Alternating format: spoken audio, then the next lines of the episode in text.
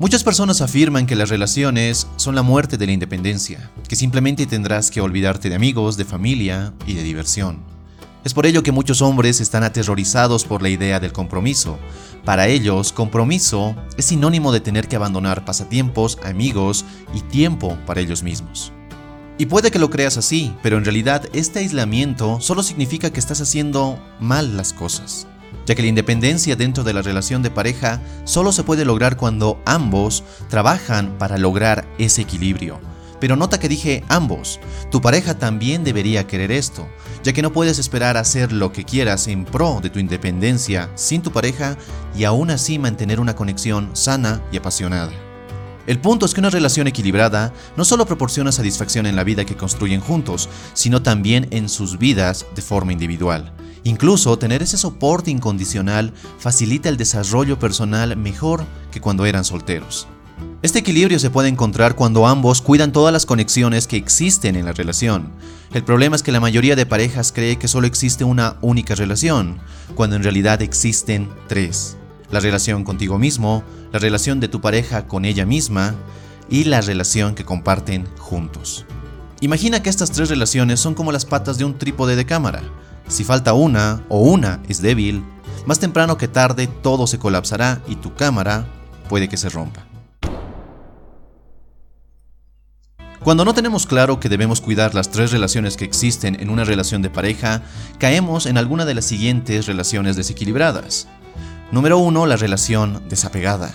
Y esta relación se caracteriza porque uno o ambos se enfocan únicamente en ellos mismos, lo que conduce obviamente a una mala comunicación, a una falta de aprecio, a una sensación de vacío y una constante incertidumbre de lo que piensa el otro u otra. Con todo esto sumado, muchos simplemente deciden alejarse y actuar distantes con el afán de protegerse. Estas relaciones funcionan lo suficiente para que ambos se enfrenten a complicaciones y situaciones difíciles que no son capaces de resolver y que al final sienten que no pueden manejar por la enorme presión que representan. Así que simplemente se alejan ya que no están dispuestos a cargar con ese peso. Segunda relación, y esta es la relación de control.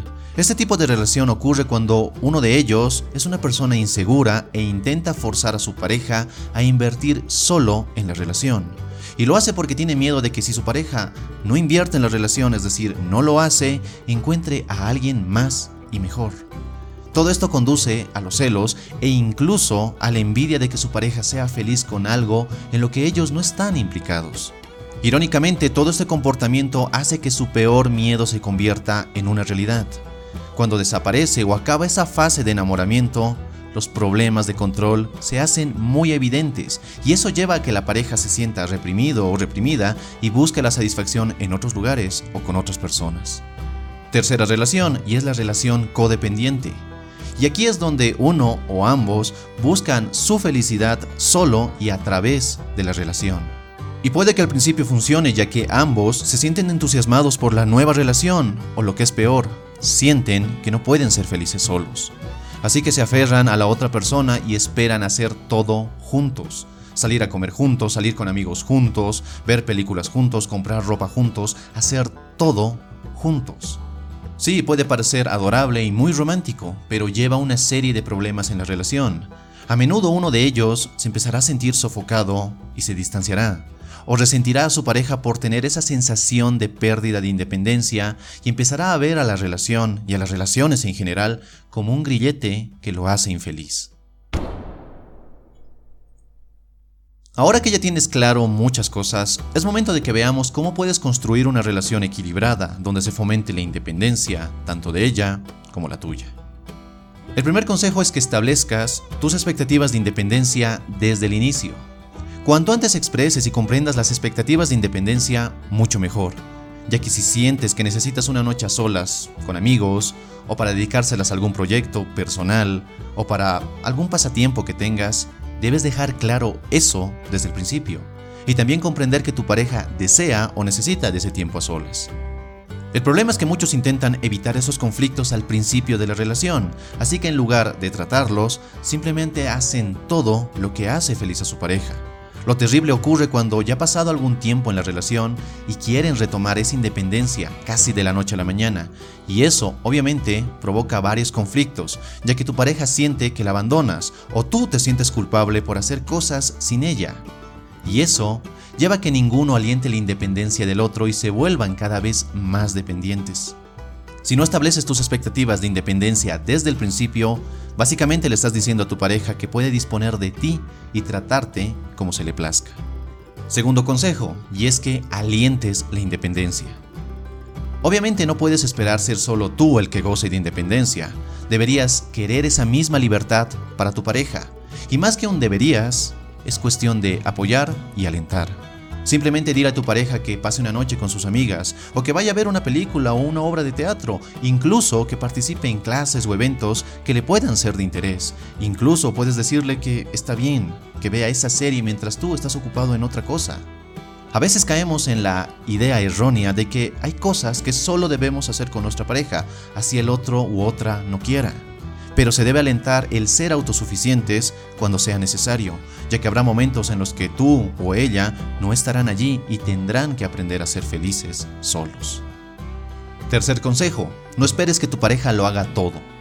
Muchas parejas se quejan de que no les gustan las mismas cosas que a ellos. Ella se aburre si vemos un partido de fútbol, o él se duerme cuando vemos una película de Sandra Bullock. Sí, suele suceder, pero ¿sabes qué? Es lo normal. Son seres diferentes con gustos individuales. No es realista querer que tu pareja haga las cosas que tú quieres a pesar de que no le gusten.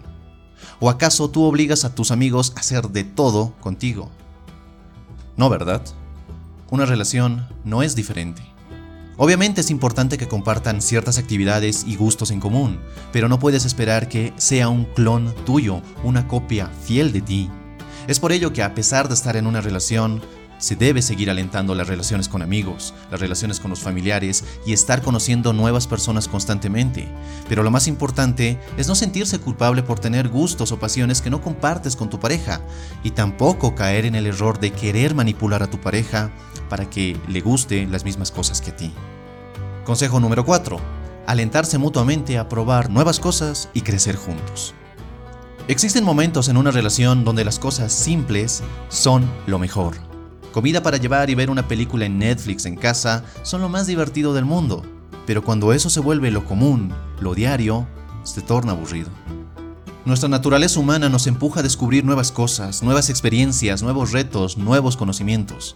Eso no implica que salgas a un bar todas las noches si no te gusta. Simplemente implica que busquen juntos nuevos eventos, pasatiempos, proyectos para disfrutar en pareja. Tan solo recuerda aquellas veces que no querías salir por timidez o por pereza, pero un buen amigo te animó a hacerlo y pasaste un tiempo genial disfrutando de esa nueva actividad o de ese nuevo lugar. Ahora puedes probar esas nuevas cosas con tu pareja, como un equipo. Muchas personas afirman que las relaciones dificultan la diversión o la tornan aburrida, cuando en realidad son esas mismas personas las que no se esfuerzan por disfrutar la vida en pareja. Y si tu pareja lo hace intencionalmente, es decir, dificulta la diversión, la torna aburrida de manera intencional, tal vez sea momento de replantearte si estás con la persona adecuada. Espero que este video te haya gustado y estos consejos te sean de gran utilidad. No olvides suscribirte si es que aún no lo has hecho y compartir este video con quien creas que pueda necesitarlo. Y nada más, te mando un fuerte abrazo, soy Dante y recuerda, busca conectar y no impresionar. Hasta la próxima.